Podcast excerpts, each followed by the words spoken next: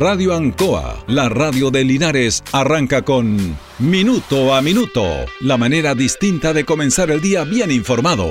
Presentado por Óptica Díaz, ver y verse bien. La Veguita del Baratini, Arauco Esquina Hierbas Buenas, el mejor precio y calidad. Lubricentro Maife, todo en cambio de aceite. Consulta médica del doctor Daniel Guzmán, siempre más cerca de usted. Y Panadería El Baratini, en Avenida Cardenal Silva Enríquez, al ingreso del nuevo amanecer. Aquí comienza Minuto a Minuto.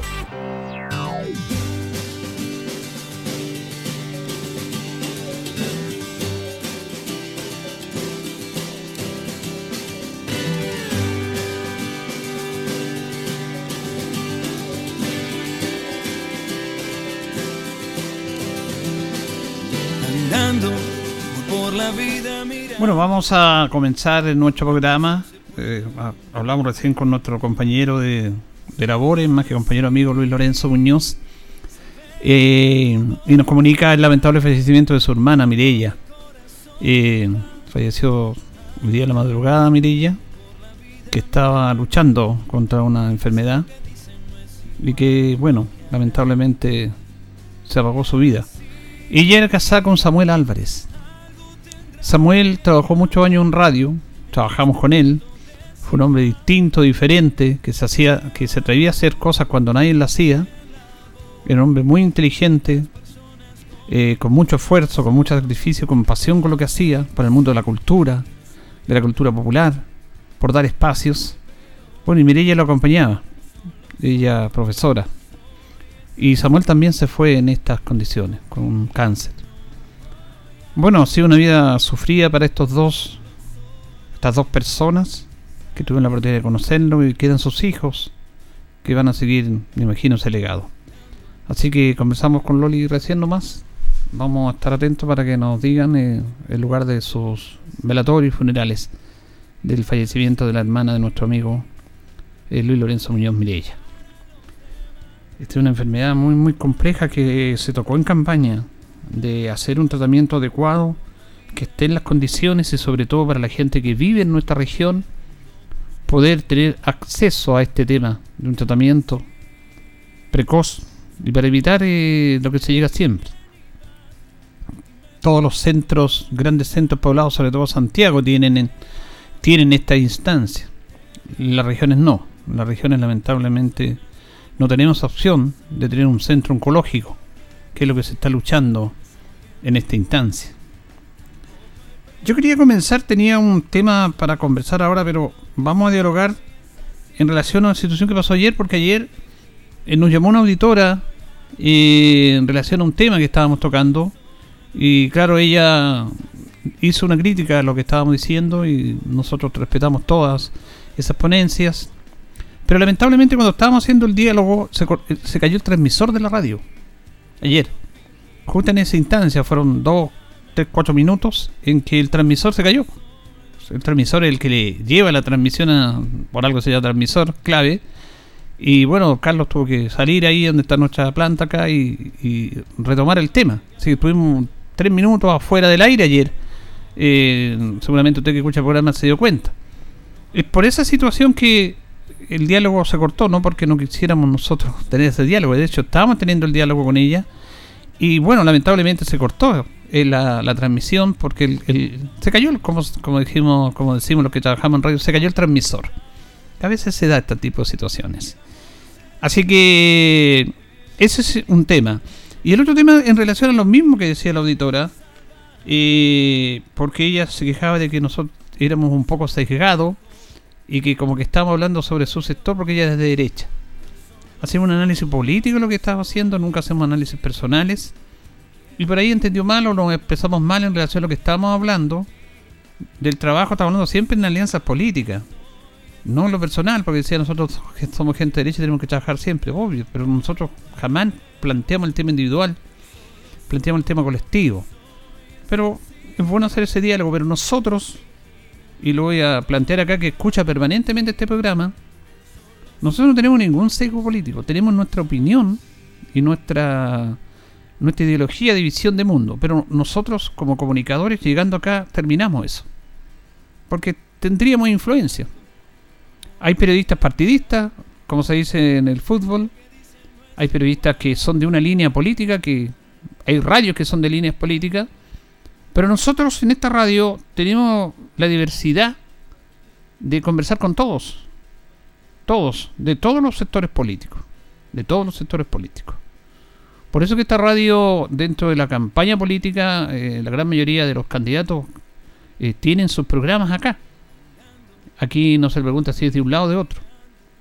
Y, estamos con este fragmento ya de, un sector y de otro que también nos hace mal. No hace falta la diversidad. Pero no está en nuestra intención, para la auditoría, porque siempre nos escucha, esto. Nosotros cada comentario que hacemos, porque este programa es un programa que tiene opinión, que tiene opinión, que nos hemos enfocado en eso nosotros. Podemos dar otra entrevista que lo hacemos, pero consideramos que es bueno tener opinión. Pero esa opinión siempre tiene que ser en base a situaciones y hechos que se producen. Jamás nosotros vamos a dar una opinión sesgada porque a mí se me ocurrió o porque quiero perjudicar a este, este otro persona o candidato. Siempre respetamos a todo el mundo. Nosotros comentamos hechos, situaciones que se dan en base a, realidades, no a inventos nuestros. Entonces, cuando hablamos, por ejemplo, que este ha sido el peor gobierno de la vuelta a la democracia y dicen que el peor gobierno de muchos años, es una verdad, es una realidad. Ahora, lamentablemente este gobierno eh, es de un sector político, como puede haber sido de otro sector político. Entonces, a este sector político le tocó un gobierno que no gobernó. Y este, este sector. Como también hemos criticado a la desconcertación en este programa. A la esencia de los que hablan en, a los que hablan del pueblo, como el comunismo mundial, mundial, que hablan del pueblo y se aprovechan del pueblo, a un lado de la masacre de Stalin, de toda esta instancia, de cómo se acomodó la concertación con los grupos económicos para perjudicar y para darle la espalda, la espalda al pueblo. Y lo hemos dado con nombre y apellido. Así que nada más lejos está en nuestra intención ser sectario en esta instancia. No, no, no somos así. La auditora lo entendió así, la respetamos, pero no compartimos su opinión. Lo decimos a lo mejor en el análisis que hacíamos, no nos explicamos bien, o ella no entendió, pero después en el diálogo entendimos porque nuestros auditores tienen una capacidad como para reflexionar. Y nosotros tratamos de colocarlo en lugar de la gente, en el sentido de hacer expresar esto. Y lo que hemos hablado son situaciones que se han dado permanentemente en esta sociedad y que no queremos que nunca más se den, porque eso nos lleva a estar como estamos. Hablamos de una fragilidad de país política, política, y también en sus ciudadanos. Menos de la mitad de las personas que deben votar fueron a votar. Eso habla que no hay un compromiso real con la democracia y con elegir de buena manera nuestras autoridades para que vaya la mayor cantidad de gente. Hay gente que no vota, que no, no tiene... Además también puede ser que hay un desencanto y es entendible pero en esta instancia, todo lo que se, este, que se ha hablado acá es porque pasan estas cosas. El otro día, mire, la semana pasada hablábamos del tema de los pasaportes, de la licitación de los pasaportes, que hablamos de cómo Chile es un país frágil, que se arrodilla ante las grandes potencias, porque es un país frágil. Dependemos mucho de la economía mundial, dependemos de tratados, de situaciones puntuales, para mantener un país para que los ciudadanos tengan producto, para que tengan un tema político, para que haya una estabilidad. Hablamos de que la, licitación de la confección de los pasaportes y cédula de identidad y todos estos documentos se hace a través de una licitación y esa licitación la ganó una empresa china. Esa empresa china eh, se adjudicó por ley ese, esa licitación. Hubo críticas políticas, porque eso es lo que siempre hemos hablado, esto es un mundo político, y por eso lo hablamos permanentemente, porque hay que entender ciertas situaciones. Porque lo legal no hay ningún cuestionamiento a esa licitación.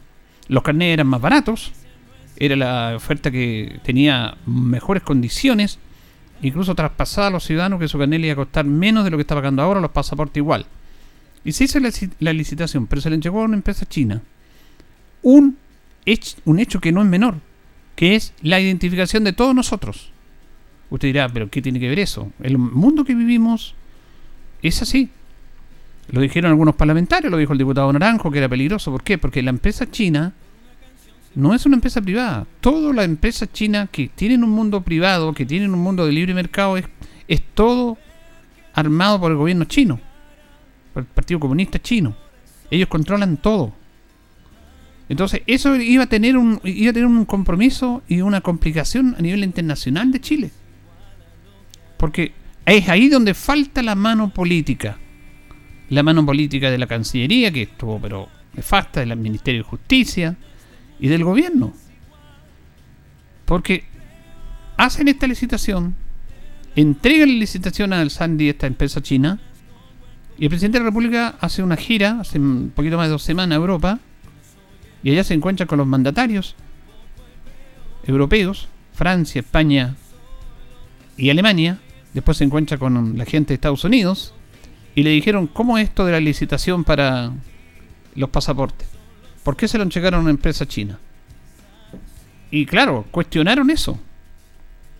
Y Estados Unidos presionó a Chile y le dijo que si usted sigue con esta concesión con la empresa china, nosotros le quitamos el beneficio de la visa Wider que es un beneficio que tienen los chilenos que viajan a Estados Unidos y con esa visa, a través de este tratado con Estados Unidos, tienen menos, menos burocracia en los aeropuertos. Es más expedita la llegada, porque usted sabe que Estados Unidos tiene muchas restricciones producto de los atentados, pero el ciudadano chileno es como un privilegiado a través de este acuerdo. No tiene que hacer tantos trámites y tanta, tantos temas engorrosos. Y es un beneficio a través de este convenio. Pero Estados Unidos le dijo, si usted sigue con esta empresa china, porque ellos están en una pelea comercial y política, China y Estados Unidos, nosotros le quitamos este beneficio. Así de claro. Y además, y además, le dijeron al gobierno chileno la empresa que tenía que seguir con esta licitación. Le dieron el nombre de la empresa. Fuera de todo aspecto legal, porque ya se licitó. Y el gobierno chileno, a través de su representante, vocero de gobierno, ministro general de la presidencia, diciendo que está todo bien, que esto no hay problema. Pero claro, ¿qué es lo que pasa? Le quitaron la licitación a los chinos, producto de las presiones de Estados Unidos y del mundo europeo, de los países líderes del mundo.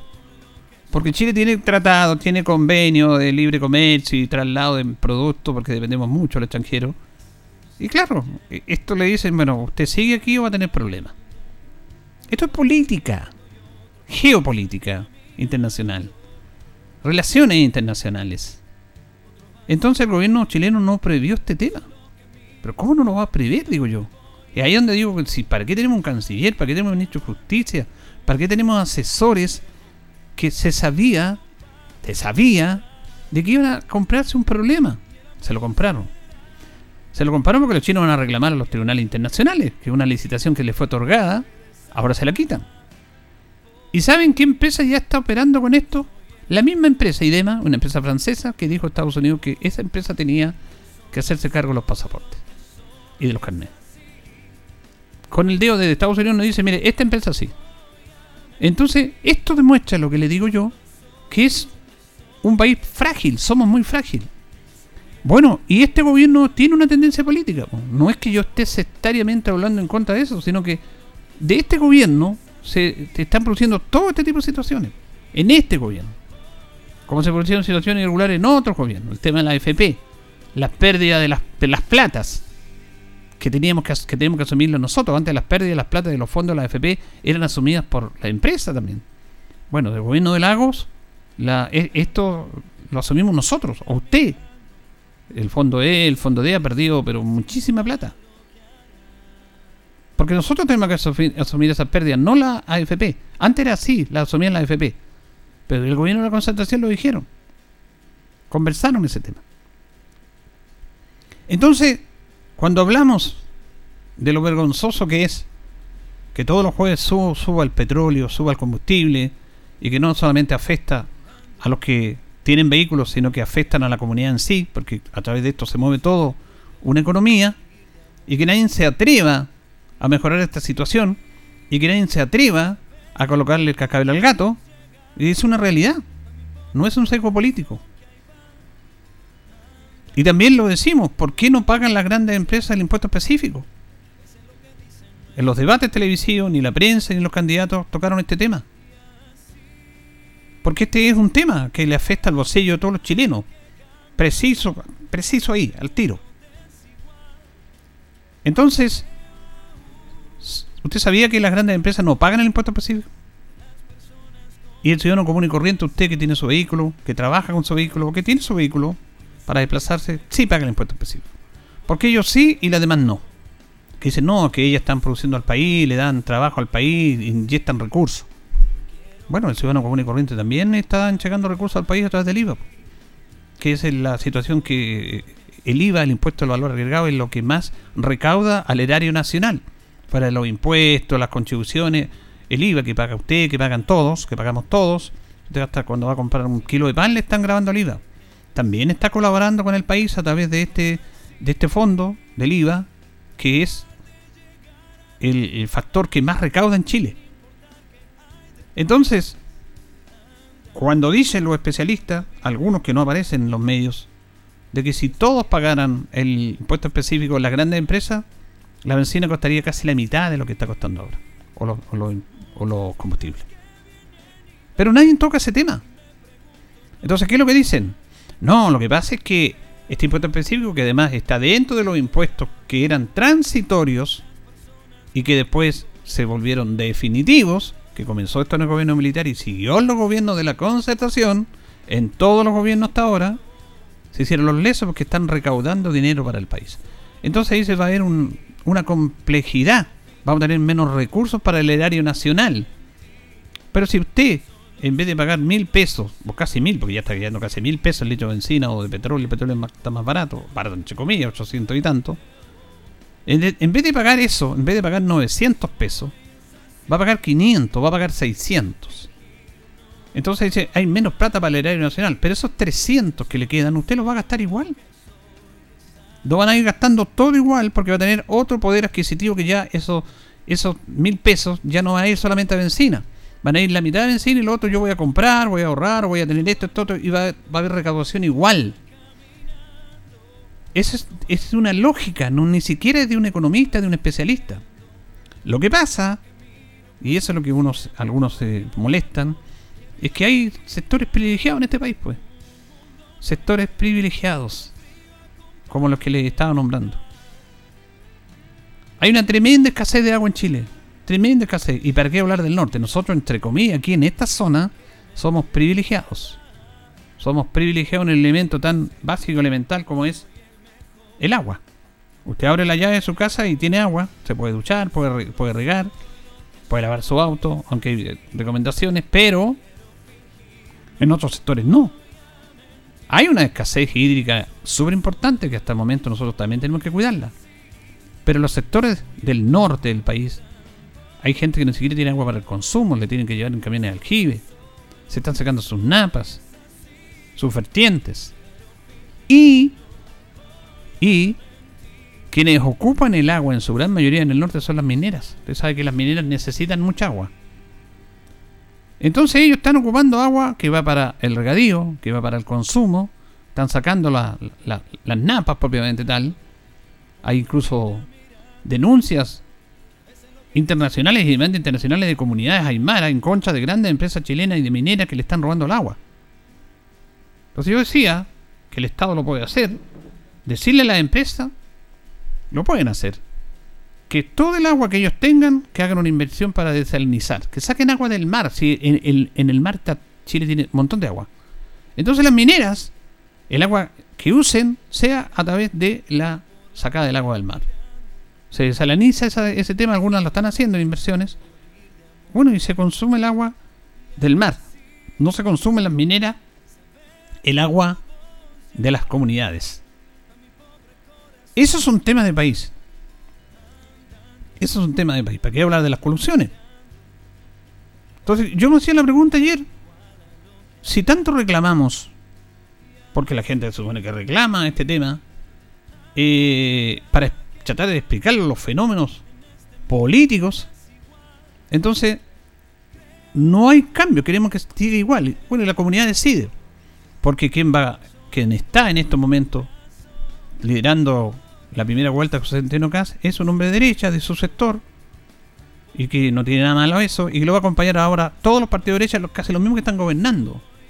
¿Vamos a seguir con lo mismo o va a, haber, va a haber cambio en esto? Esa es la pregunta que me hacía. Si queremos seguir igual, cuando se habla del libre mercado, ni siquiera quienes defienden el libre mercado lo practican. Porque el libre mercado es que usted tenga el derecho a comprar un producto donde usted quiera. Tiene la libertad para hacerlo porque hay una libertad en, la entrega de los productos. Pero para los confort o papel higiénico no había libertad porque quienes dominaban el 90% del mercado se pusieron de acuerdo para colocar los precios el mismo precio. Entonces usted no tenía libertad para elegir lo que usted quería. Porque ya estaba coludido eso. ¿Para qué hablar de los pollos? ¿Para qué hablar de la farmacia? Ahora tenemos el gas. Ahora tenemos el gas. Entonces, la clase política permite eso. Pero imagínense que los alcaldes, que son los que tienen más cercanía con la comunidad porque son los más cercanos a tratar de solucionar los problemas de la comunidad y porque obviamente la persona tiene más cerca al alcalde que un presidente, que un gobierno, que un ministro, que un parlamentario, están levantando este tema de vender gas más barato. Como lo hicieron con las farmacias. Las farmacias comunales o populares, como usted quiere llamarle. En el cual usted compra un remedio, pero mucho más barato de lo que está en las grandes cadenas. ¿Por qué? Bueno, porque los municipios lo que tienen que hacer es salvar el costo del medicamento a través de la compra de los laboratorios. El municipio no tiene, no tiene por qué ganar plata en eso. Si le costó 10 pesos un remedio, bueno, vale 10 pesos. Pero la cadena, y es lógico que lo hagan de farmacias, no le van a cobrar 10 pesos. Ese es el costo que tiene el medicamento y ellos utilizan lo que se denomina el margen. El margen. Pero el margen ya es demasiado. En vez de 10 cobran 40, podrían cobrar 20, pero no. Y se ponen de acuerdo y ciertos remedios tienen el mismo precio y usted queda de brazos cruzados. Sin embargo, va a una farmacia comunal, es mucho más barato el precio. Entonces, que los municipios, que los alcaldes tengan ahora que intervenir para hacer gestiones para comprar gas, para comprar gas, y que los ciudadanos compren el gas a 16 mil pesos y no a 25, por darle el, precio del valor de 15, que es el más común. Bueno, esto no es labor de los municipios, esa es labor del Estado chileno. Ellos son los que tienen que evitar este tipo de situaciones. Tenemos la empresa nacional del petróleo que distribuye, incluso de una planta acá en Linares, sector de bodega, está acá, que ha sido mencionado inclusive. Pero los, los distribuidores de gas, en su mayoría, bueno, están haciendo algo realmente increíble. Es demasiado como ha subido el precio del gas. Es demasiado, es un abuso. Eso es lo que reclama la comunidad, eso es lo que reclamamos como ciudadanos. No se trata de temas políticos, ni de derecha ni izquierda. Se trata de que un sector en esta sociedad sigue oprimiendo a la gente. Si el ciudadano común y corriente, usted va a comprar un balón de gas, tiene que comprarlo si no quiere que se lo regalen. Y tampoco va a ir a robar. Sino que tiene que pagar un precio como corresponde, un precio justo, nada más allá de eso. Eh, ¿Le, parecería increíble lo que le cuesta a esta empresa un tarro, como le llaman? Un galón vacío. Lo compran en China. Lo compran por mayoritariamente. Pregunte usted, ¿cuánto le vale un tarro vacío? ¿Y, ¿Y, cuánto compran ellos ese tarro? No se lo voy a decir para no amargarle el día. Pero todos tenemos que el ciudadano común se le traspasa todo esto. Entonces que los municipios estén haciendo esta tarea de meterse, como se metieron antes en el tema de los libros populares, de las farmacias populares, en la compra de gas, no corresponde que ellos lo hagan porque no es labor de ellos. Pero como ven este tema, bueno, ya se están organizando. El municipio de Linares también está en esta instancia. No sabemos cuáles van a ser la logística, la manera que se va a implementar esto. Se lo vamos a preguntar al alcalde, que seguramente dará mayores detalles. Pero ya han dicho que Linares también estaría en esta instancia de entrar en comprar gas más barato y cobrar el precio que debe cobrar y no lo que se está pagando ahora. Entonces, esas situaciones son lo que la comunidad reclama. Y reitero, esto no se trata de ser de derecha ni de izquierda. Se trata de que tengamos condiciones como corresponde para una sociedad. Esto está en el origen, ah, este está en el origen de Chile, desde la conquista española hasta acá. Y se ha ido masificando, masificando, masificando y traspasando de generaciones en generaciones las conductas, la forma que tenemos. Hay un libro muy interesante que está leyendo, vamos a tratar de, traerlo para leer algunos párrafos acá, que se llama ¿Por qué fracasan los países? No porque muere la democracia, que hay otro, no. Esto es ¿Por qué fracasan los países? ¿Por qué fracasan los países? En el cual está mencionado Chile, está mencionado muchos países también. Y esto tiene que ver en dos componentes. Uno, tiene que ver fundamentalmente con las decisiones que toman los gobernantes. Es clave en eso. Las decisiones que toman los gobernantes para con las medidas que ellos tienen. Y dan, dan puntualmente situaciones que se han dado en la historia de cómo unos gobernantes se equivocan en las decisiones. Y cómo quienes hablan y que hablan y van para salvar al pueblo, se convierten en contra del pueblo. Hay muchos casos.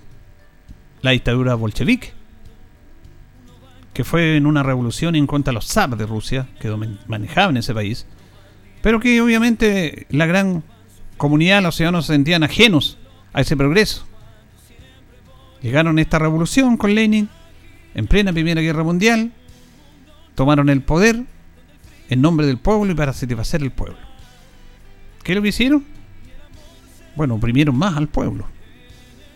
Lo oprimieron total. Con Lenin y con, sobre todo con Stalin después. Hitler salió electo canciller alemán. El año 1933 con los votos de los alemanes. Con los votos de los alemanes. Ellos votaron a Hitler. Él no se impuso, no llegó por las armas, no. Él llegó ahí por los votos de la comunidad alemana. Mire lo que fue Hitler. Y Hitler, en esa época, 39, perdón, 39, antes de la Primera Guerra, en Chile tenía muchos, muchos adherentes muchísimos adherentes en su política nacionalista. Pero después se volvió en contra de la gente. ¿Cómo sufrió el pueblo alemán? Gente que murió, bombardeos sobre ciudades alemanas, un país destruido por la ambición de un personaje, de un sector. ¿Cómo hacen sufrir a la gente? Hablan de la gente y se van en contra de la gente, de los ciudadanos propiamente tal.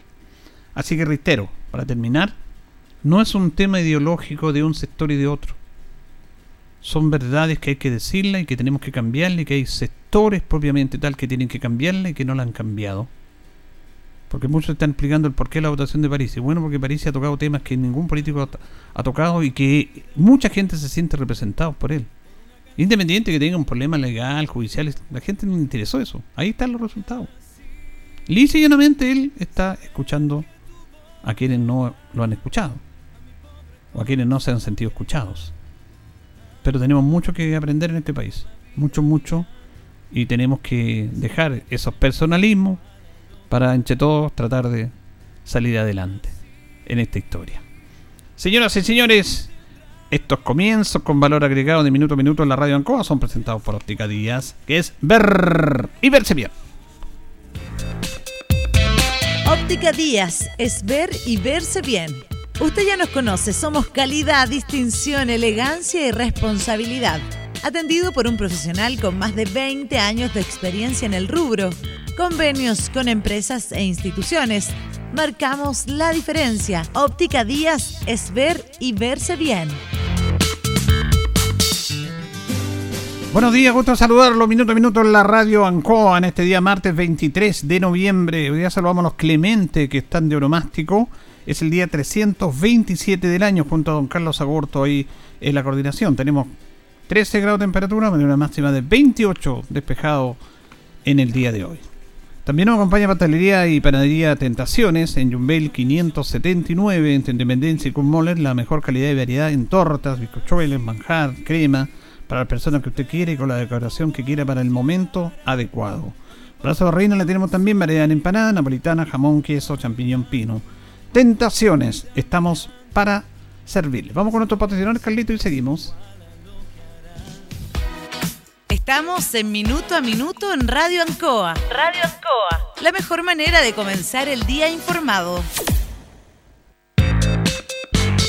La consulta médica del doctor Daniel Guzmán siempre más cerca de usted. Se atiende por FONASA, ISAPRE, DIPRECA, CAPREDENA y particular. Se hacen lavados de oídos. El doctor Daniel Guzmán lo espera en Kutmoller 333 frente a la plaza. Lubricentro Maife, todo en cambio de aceite. Le dejamos su vehículo como nuevo. Personal calificado, una atención cercana, convenios con empresas e instituciones. Maife, el lubricentro de Linares, ubicado en Esperanza 633, entre Lautaro y Yumbel. La panadería del Baratini, el mejor pan, tortas, pasteles, brazos de reina de nuestra propia elaboración. Abarrotes, cecinas, frutas y verduras. El mejor precio y la mejor calidad. Lo esperamos en Avenida Cardenal Silva Enríquez, al ingreso del nuevo amanecer. Estamos a su servicio. Óptica Díaz es ver y verse bien. Usted ya nos conoce, somos calidad, distinción, elegancia y responsabilidad. Atendido por un profesional con más de 20 años de experiencia en el rubro. Convenios con empresas e instituciones. Marcamos la diferencia. Óptica Díaz es ver y verse bien. La 8 con 32 ya, 8 con 32. Mm, bueno, recordemos que la segunda vuelta es el día 19 de diciembre. Ya tenemos elegidos diputados y consejeros regionales en nuestra zona, que van a iniciar un nuevo proceso legislativo en marzo del año 2022. Todavía quedan cinco meses todavía de gestión a este gobierno y a los parlamentarios, excepto los senadores acá en la, nuestra región que tienen cuatro años más. Y la segunda vuelta es el 19 de diciembre. Ese, nos estaban preguntando si es obligatorio, es un voto voluntario. Eh, lo que es obligatorio es el plebiscito de salida de la Convención Constitucional, de la nueva Constitución, un año más. Todos estos convencionales o constituyentes, como se le quiere denominar, porque algunos dicen convencionales, otros constituyentes. Bueno, ellos están elaborando una nueva constitución que va a tener que ser aprobada por todos los chilenos o rechazada. Si se rechaza, se mantiene la actual constitución. Si se aprueba, estamos en la nueva constitución. Y vamos a ir a la pausa con el titular del diario El Heraldo. Provincia de Linares y Cauquén eligieron consejeros regionales. San Javier se suma a los municipios maulinos inscritos en ENAS para ser distribuidores minoristas de gas. Lizardo Garrido estará el viernes en Linares probando jugadores en categoría infantil para Colo Colo. Universidad de Talca va a retomar clases presenciales en el año académico 2022. Y San Javier lesionado por disparo con arma de fuego. Tribunal Laboral de Linares condena a 11 años de presidio autor de homicidio en San Javier. Adultos mayores de Longaví conocen Costa Curicana gracias a convenio de municipio Cernatur. Vamos a ir a la pausa, don Carlos, y ya retornamos en nuestro segundo bloque. Andando por la vida mirando. La hora en Ancoa es la hora. Las 8 y 34 minutos.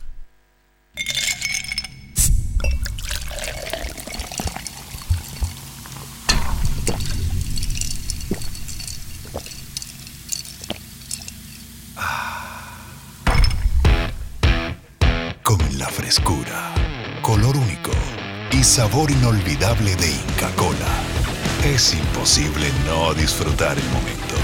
Inca Cola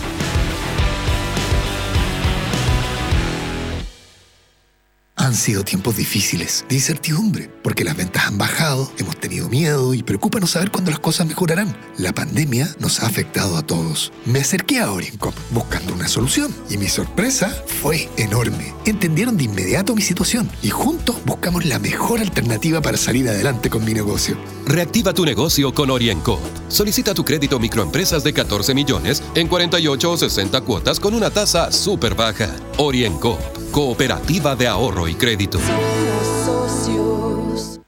En Casino Marina del Sol, con tus puntos, tú ganas. Este jueves visítanos y participa por un millón en créditos promocionales a repartir en este sorteo exclusivo para socios MDS. Solo debes canjear tus puntos acumulados en tu tarjeta MDS por cupones para participar. Y es que canjear puntos nunca había sido tan bueno. Más información en marinadelsol.cl. Casino Marina del Sol, juntos, pura entretención.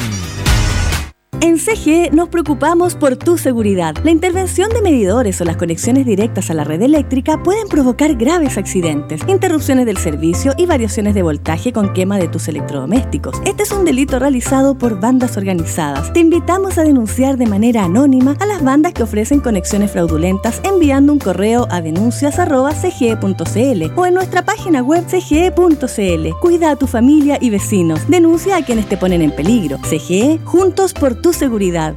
La Teletón se vive todos los días en los 14 institutos y se vive en las casas de millones de familias a lo largo del país.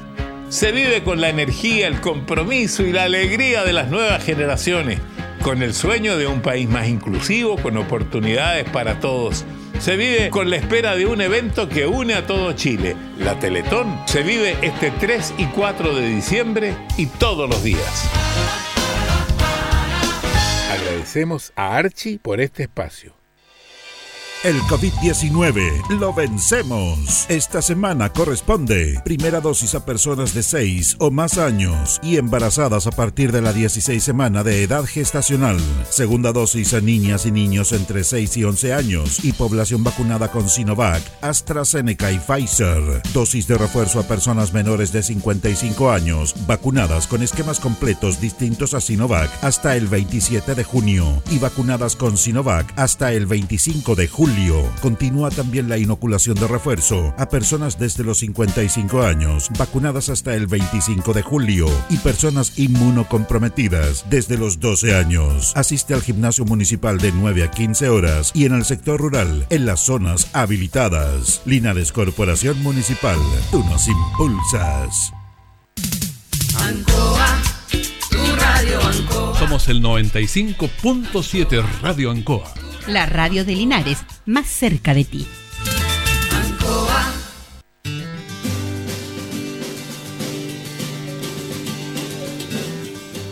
Continuamos, continuamos en minuto a minuto en la radio Ancoa en este día martes 23 de noviembre. Nos están separando ya 22 minutos de las 9 de la mañana junto a don Carlos Agurto ahí en la coordinación y vamos a establecer un contacto con Patricio Ojeda, eh, que fue reelecto consejero regional con la primera mayoría acá en esta zona. ¿Cómo está, don Patricio? Buenos días. Hola, muy buenos días, Julio. Qué gusto saludarlo. ¿Cómo está usted? Esperando que muy bien, por cierto, y saludar también a través suyo a todos los auditores de Radio Costa ahora. Bueno, me imagino que lo tiene contento esta excelente votación. Este es su segundo periodo. Parece que en el, periodo anterior usted fue la segunda mayoría a nivel a nivel de este distrito y ahora obtiene la primera mayoría. Sí, don Julio, la verdad es que muy contento, no, no puedo decirlo de otra manera, muy contento, muy comprometido, obviamente, porque en la medida que uno aumenta su, su votación, también aumenta su compromiso a tratar de hacer lo mejor posible por responderle a toda esa gente, ¿no es cierto?, que confía en nosotros y que nos da la oportunidad. Y hoy día no solamente ser primera mayoría provincial, sino que también primera mayoría regional. Me convertí, eh, gracias a todos los ciudadanos que confiaron en mí, en el consejero regional de toda la región del Maule más votado, hoy día en la mesa del Consejo Regional, y que me entrega además también el rol ahora de, de mm, ser el presidente del Consejo Regional en la ausencia, si que se llegara a provocar por alguna circunstancia temporal o permanente de la gobernadora, cuestión que entonces nos entrega también ahí una responsabilidad.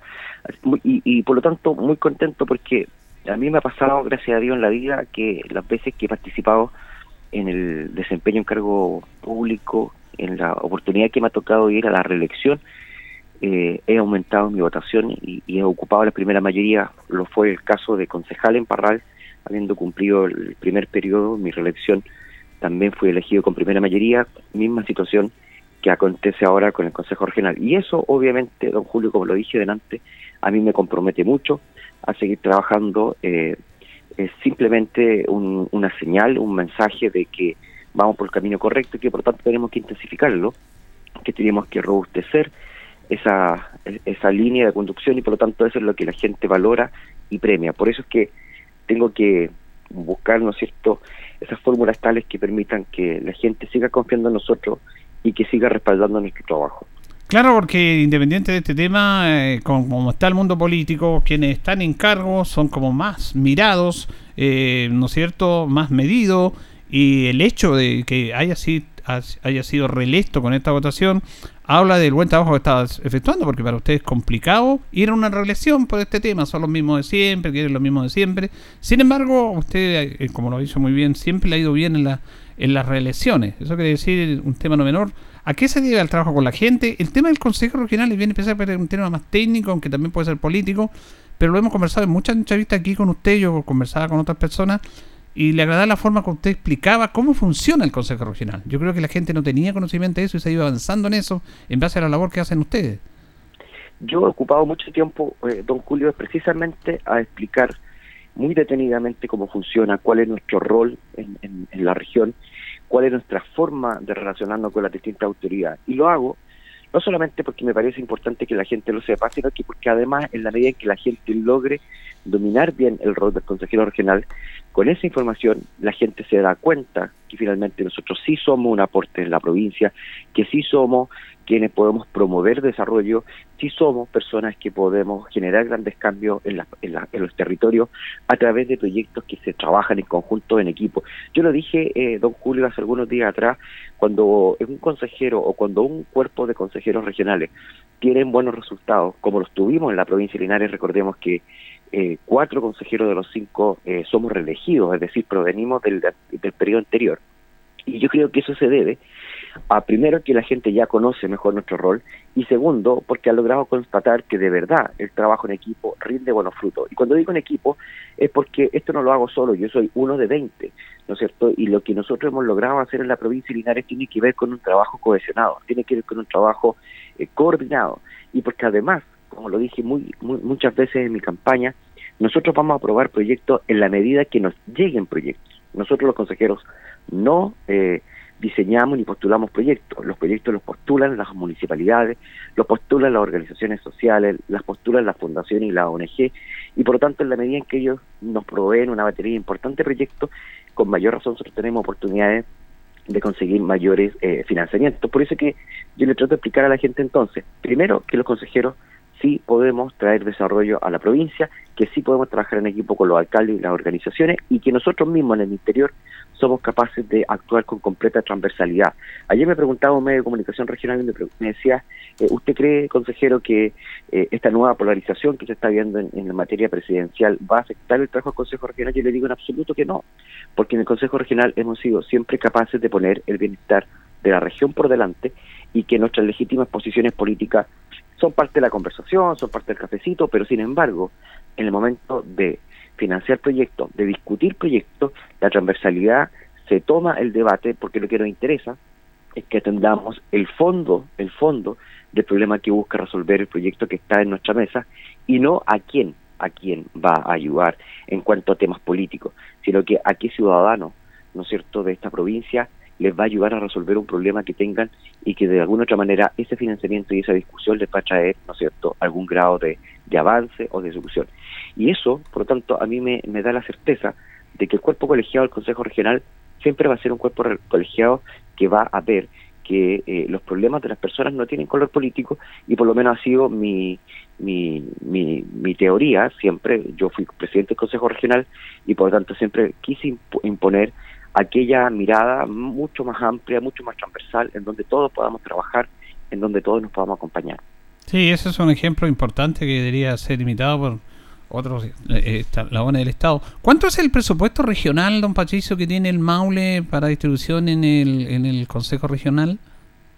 El presupuesto del gobierno regional apuntan cerca de los, entre los, siempre están variando entre los 87 mil y eh, 90 mil millones de pesos.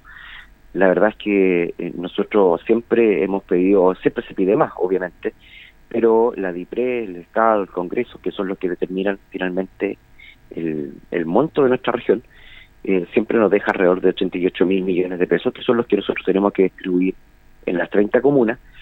y que si bien es cierto no es fácil gastarlo, uno, uno, uno de pronto puede pensar que es fácil hacerlo, pero hay muchas variables que hacen que muchas veces no se logre gastar completo. Nosotros, sin embargo, en los últimos años lo hemos gastado totalmente, eh, pero la pandemia obviamente que también nos pone allí ciertas trabas y ciertos obstáculos para poder cumplir la ejecución presupuestaria.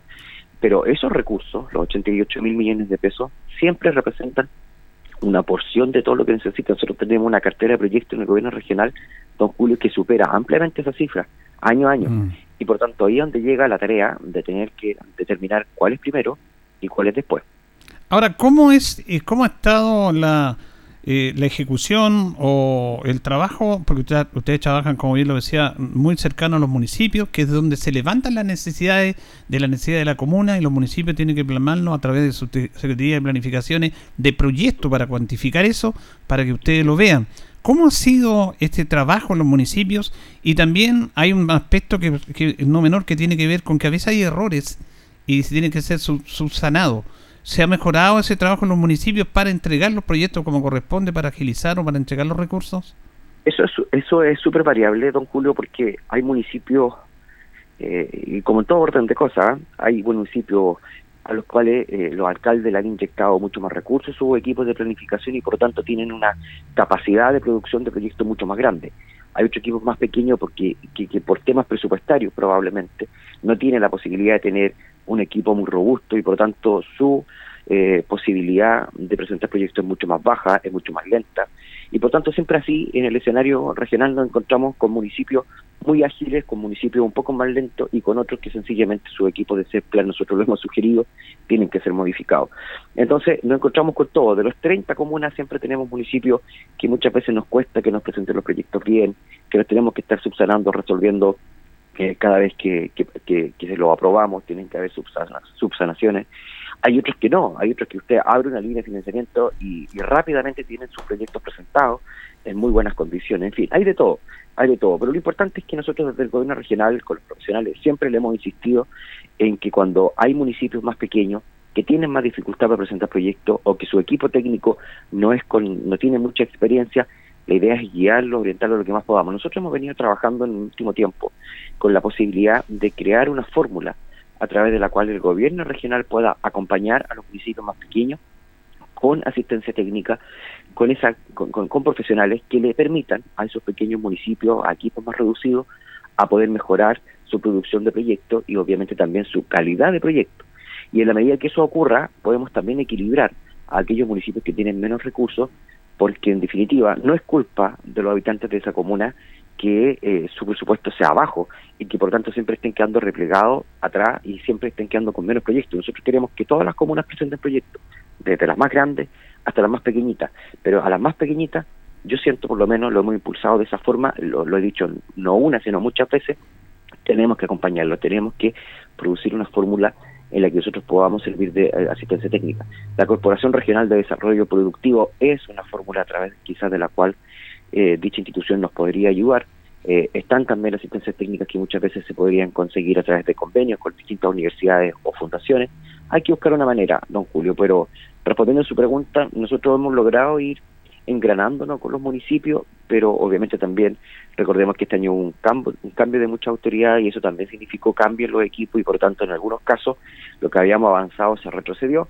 Pero bueno, pero es parte de la tarea que tenemos que asumir de seguir eh, fortaleciendo los equipos municipales. No es función nuestra, no es responsabilidad nuestra, pero sin embargo creemos que es una obligación moral del gobierno regional avanzar en, equilibrio y, mejorar la producción de proyectos de proyectos perdón, en aquellas comunas eh, más pequeñas.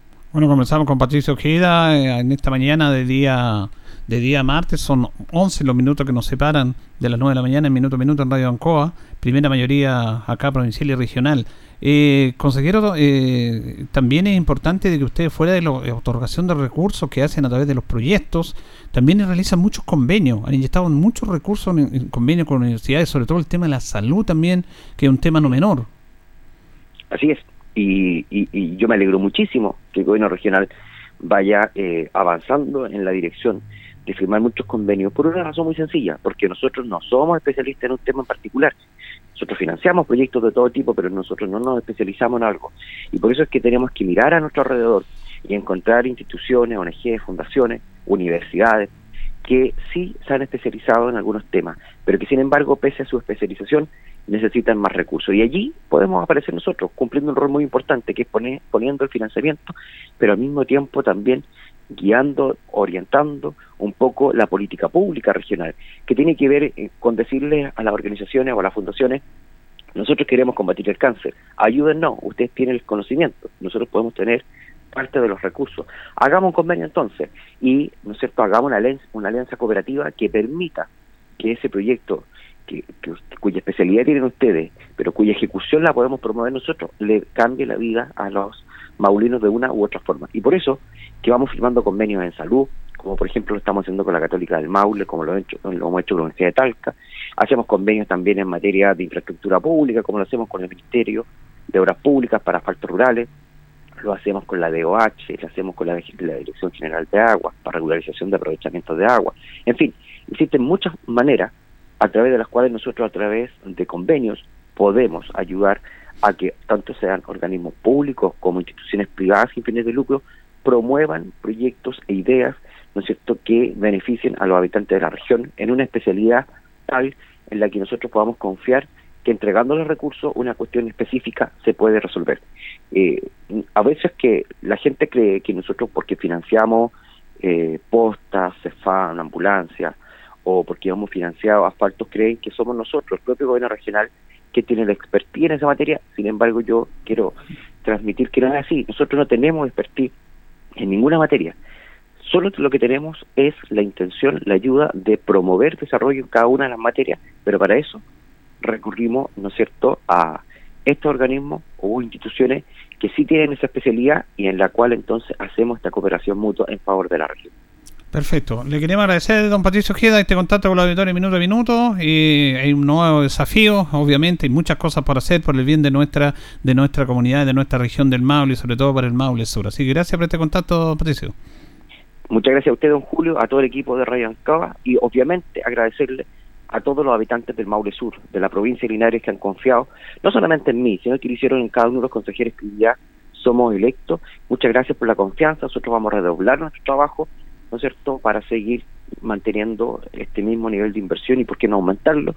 Así que muchas gracias por la confianza, mi compromiso es siempre a seguir trabajando, a seguir recorriendo la provincia y hacerlo con mucha fuerza por el bien de cada uno de nosotros y obviamente también de nuestra futura generación. Un abrazo muy grande, que estén todos muy bien, un buen día. Bien, abrazo, buen día, gracias Patricio. Bueno, Patricio queda. yo tengo la oportunidad de conversar con él, de conocerlo, él es de la UDI, y reitero, esto no es de derecha ni izquierda, es una, es una persona, es un político que todos quisiéramos tener. Y ya pasaron las elecciones ni nada de eso. Uno cuando, independiente del color político que tenga, ve a un político como Patricio, que es un hombre joven, dedicado a esto, serio, responsable, muy inteligente, que crea nexos más allá de la posición política y en otro lado, eso le hace bien a la política. Y si le hace bien a la política, le hace bien el desarrollo justamente de la política a través de los nexos, lo que es la política, la conversación, los acuerdos, el solucionar los problemas de la gente y no bloquear los problemas de la gente, porque algunos los bloquean porque vienen ideas de un sector político, si está gobernando, no. Entonces, bueno, Patricio Queda, a mí me alegra lo personal que haya obtenido esta gran votación, no me extraña. Es una persona muy abierta para todos y, son personas que le hacen bien a la política, le hacen muy bien a la política en ese aspecto. Tiene mucha proyección, ¿eh? mucha, mucha proyección. Vamos a compartir una nota, Carlito, con Cristina Bravo, la gobernadora regional, que se refiere fundamentalmente a este problema de los hoyos, que le cambiaron un nombre de evento, que hay en la región del Maule, que es un problema no solamente de nuestra comuna, de toda la región del Maule, que es súper complejo. Ante la gran cantidad de automóviles que hay, se deterioran, por supuesto, las principales arterias, las arterias de la región del Maule. Mira, el tema de, los eventos o los hoyos que hay en, las distintas calles de, las comunas de la región del Maule, esto no pasa solamente en Linares, yo aquí no eh, quiero decirles que conozco la realidad de las 30 comunas y mucha de la responsabilidad de lo que pasa en las calles, o sea, de los eventos de las calles, son o de vialidad o del Servio. ¿Y qué han hecho algunos alcaldes? Los alcaldes postulan a proyectos o equipamientos o camiones bachadores al gobierno regional para ir tapando estos eventos, incluso en el caso de Linares, y aquí se lo pueden decir perfectamente el alcalde y los concejales, ellos eh, invirtieron del presupuesto eh, propio municipal para comprar eh, un camión que les permita ir reparando los eventos que hay, porque cuando tú presentas un proyecto para reponer baches o reponer hoyos al Servio, lo hablábamos recién, parte con un evento así y cuando se empieza a ejecutar el proyecto ya el evento va, va mucho más, más grande, entonces yo creo que acá el servicio público tenemos que agilizar los procesos, ese, todos los procesos hay que revisarlos, están muy lentos. Eh, el aparato del Estado, eh, cuando habla de modernización, eh, el tema de, los tiempos de espera se ha acentuado por, por la pandemia, eso lo hemos vivido todo y lo que nosotros necesitamos es darle más agilidad para poder darle respuesta a la ciudadanía. La ciudadanía no entiende, no echa la culpa a nosotros, la autoridad electa, que nosotros no resolvemos los problemas, pero aquí no es llegar y echarle cemento a un hoyo, aquí eh, pasa por, por que los proyectos tienen que ser presentados a los servicios correspondientes y después tienen que ser revisados y además de eso asignarle presupuesto y financiamiento. Bueno, una gran verdad y un, tema, ¿eh? un tema esto de los eventos, de los hoyos en las diferentes arterias de la región del Maule, respecto a la responsabilidad que en el último tiempo han ido asumiendo más los municipios, ya que a través del Servio es, complejo, es difícil esta situación. Bien, nos vamos, nos despedimos, le agradecemos sintonía a don Carlos ahí en la coordinación. Nos vamos a recontar si lo quiere mañana. Gracias, que pasen bien. Saber que tu voz llegará mi pobre corazón que ahí va andando por la vida mirando que a veces lo que dicen no es igual a lo que hará. Radio Ancoa 95.7 presentó Minuto a Minuto. Noticias, comentarios, entrevistas y todo lo que a usted le interesa saber. Minuto a Minuto. Gracias por su atención. Las opiniones vertidas en este programa son de exclusiva responsabilidad de quienes las emiten y no representan necesariamente el pensamiento de Radio Ancoa de Linares.